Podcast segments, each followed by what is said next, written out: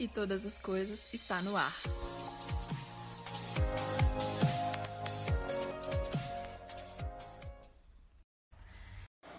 E aí, galera, beleza? Estamos aqui dia 5 de janeiro de 2021. Provérbio de número 5. E esse provérbio é bem diferente. Ele começa de uma maneira que hum, quando a gente não para para pensar a respeito, meio que meio que assusta. Por quê? Porque nós saímos de um entendimento do que, que era sabedoria, primeiro explicando o que era sabedoria, o uso dos provérbios no capítulo 1, depois a importância da sabedoria, aí os conselhos de sabedoria aos jovens e os conselhos de sabedoria que vinham do pai. E quando a gente fala de pai, a gente está falando daquela figura que é aquela pessoa que cria e que ensina os caminhos que nós devemos andar. E todo pai, ele se dispõe a ensinar todas as coisas. Não somente aquilo que aparentemente convém, mas também as coisas que às vezes podem constranger. E o provérbio de número 5 fala a respeito da imoralidade. E ele dá uma advertência sobre a imoralidade. Ele começa ensinando a respeito disso e falando que isso é muito importante. Isso também é caminho de sabedoria, isso também é caminho de inteligência, para que nós consigamos andar de uma maneira reta e íntegra e viver da melhor maneira possível nessa terra. Para que a gente tenha discernimento, para que nós guardemos aquilo que nós aprendemos através do conhecimento do Senhor e para que a gente cuide de não ouvir coisas que não devemos, por exemplo.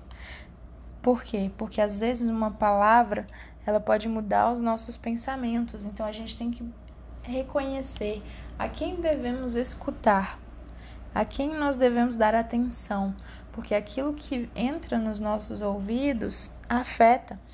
Muitos de vocês já devem ter ouvido falar aqui os nossos olhos, os nossos ouvidos, eles são janelas da alma.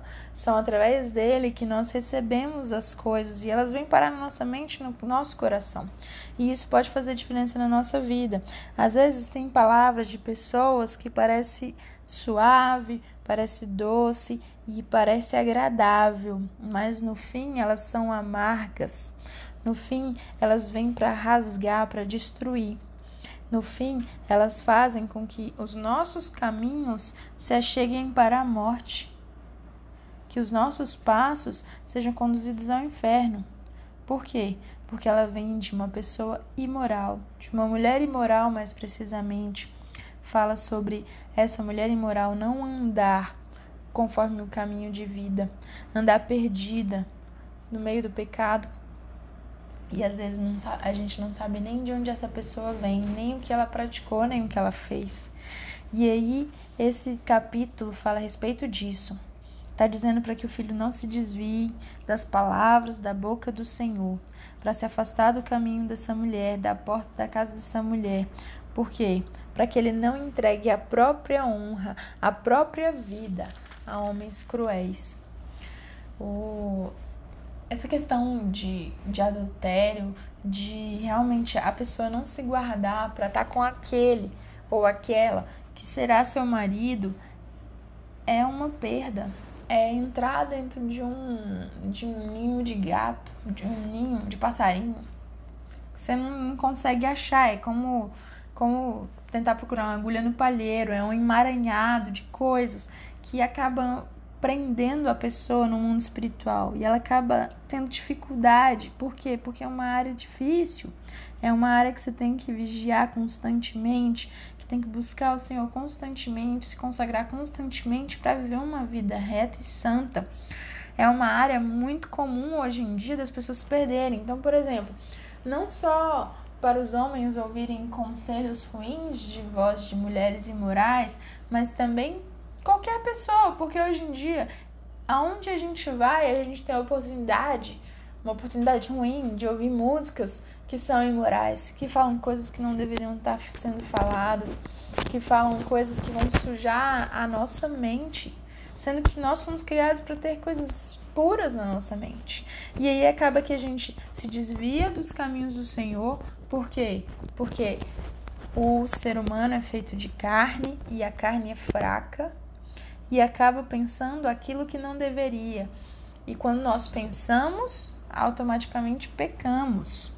Nós não devemos dar ouvidos a essas coisas, não somente pessoas, mas também músicas, às vezes filmes, às vezes seriados, às vezes até livros.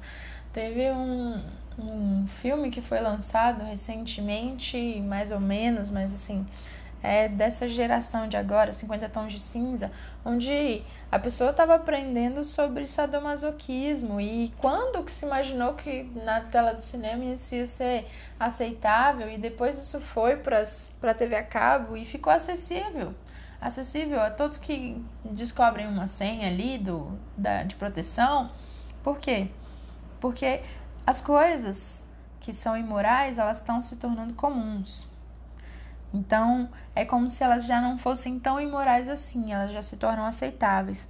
E a tendência do ser humano é pegar a vida e colocar e ter limites, né? O pai a mãe ensinam a respeito do limite. E quando a criança quebra o limite e ela não é corrigida e ela não tem consequência daquele limite, ela agora aprendeu que aquilo ali não é mais um limite, ela pode chegar mais adiante, ela pode ir mais para frente.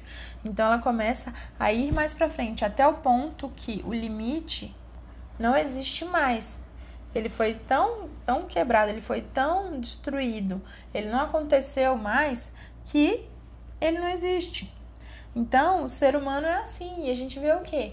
Vê situações, cenas, pessoas fazendo coisas, falando coisas que a gente não imaginava que fosse ver numa TV aberta, por exemplo. Quantas novelas têm passado cenas que não deveriam estar passando porque tem criança assistindo, mesmo um jovem, mesmo um adulto, por que se prestar a assistir coisas ou ouvir coisas que não edificam, mas que, pelo contrário, sujam a nossa mente?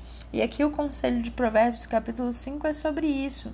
Não fique ouvindo, não fique vendo essas coisas, porque você vai se perder porque pode dar até a própria vida, os seus bens, o fruto do seu trabalho, tudo isso pode se perder. Quantas pessoas não são viciadas hoje em pornografia e gastam rios de dinheiro para acessar canais, para ver coisas que não deveriam estar tá vendo? No fim da vida, quem se perde nesse caminho vai ficar gemendo, porque a carne e o corpo serão consumidos. E essa pessoa vai sofrer a consequência das escolhas. E aí vai se perguntar: por que, que eu odiei o ensino? Por que, que eu não ouvi os conselhos que me foram ditos? Por que, que eu desprezei a disciplina, a correção? Por que, que eu não escutei a voz daqueles que me ensinavam? Por que, que eu não ouvi os meus mestres? E caí em ruínas diante das pessoas, diante da sociedade. Nós devemos buscar beber, buscar a água da nossa própria cisterna que isso quer dizer? Que a gente tem que se contentar com as coisas que o Senhor colocou diante de nós, no uso sóbrio daquilo que é permitido a nós. Em relação a essa questão, essa área de sexualidade, o Senhor preservou algo importante para o ser humano.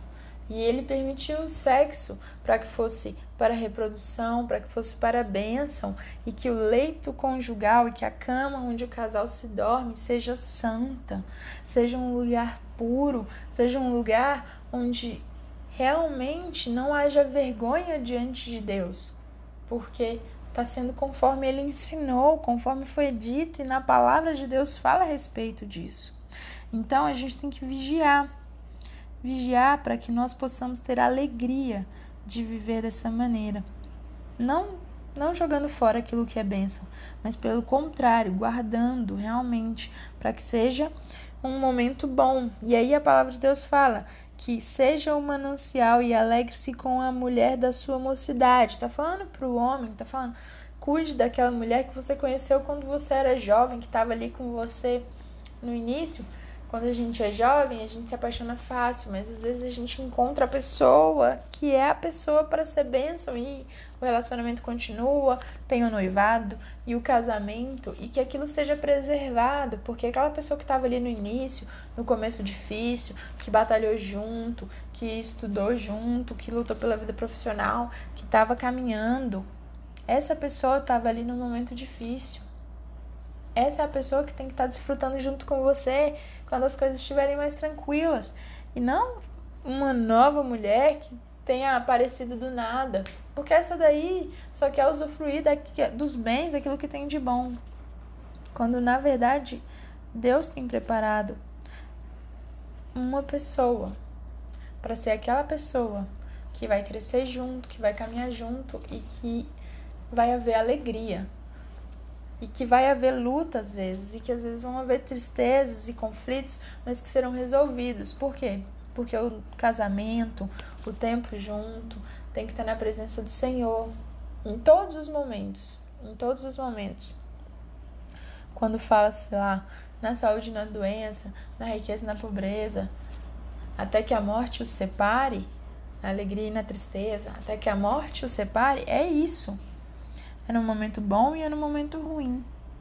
Por que abrir mão daquilo que foi colocado diante de você e do presente que é aquela pessoa que te conheceu no momento difícil, que continuou contigo, para estar tá com alguém que você não sabe nem quem é, nem de onde vem? Então, hoje eu convido você a colocar os seus caminhos diante do Senhor, diante dos olhos dele e caminhar com ele e ver o poder de Deus na sua vida. Que a nossa vida não seja como a do homem iníquo, que se perde na loucura, que sai andando no pecado e uma vida de doideira. Não. Que a gente tenha a alegria de ver a nossa vida abençoada e próspera, vendo o poder de Deus nas nossas vidas, porque Ele nos chamou para viver uma vida diferente. Ele nos chamou para viver uma vida transformada e transformadora que através do nosso testemunho as pessoas vejam isso. Porque a glória de Deus, ela pode existir se houver busca, se houver desejo intenso. Por isso que fala assim, que a gente tem que guardar a palavra dele no nosso coração, gravá-la como uma tábua sendo gravada escrita, para que nós nunca nos esqueçamos dela, para que ela gere transformação diária. Em nome de Jesus. Beijo e até amanhã.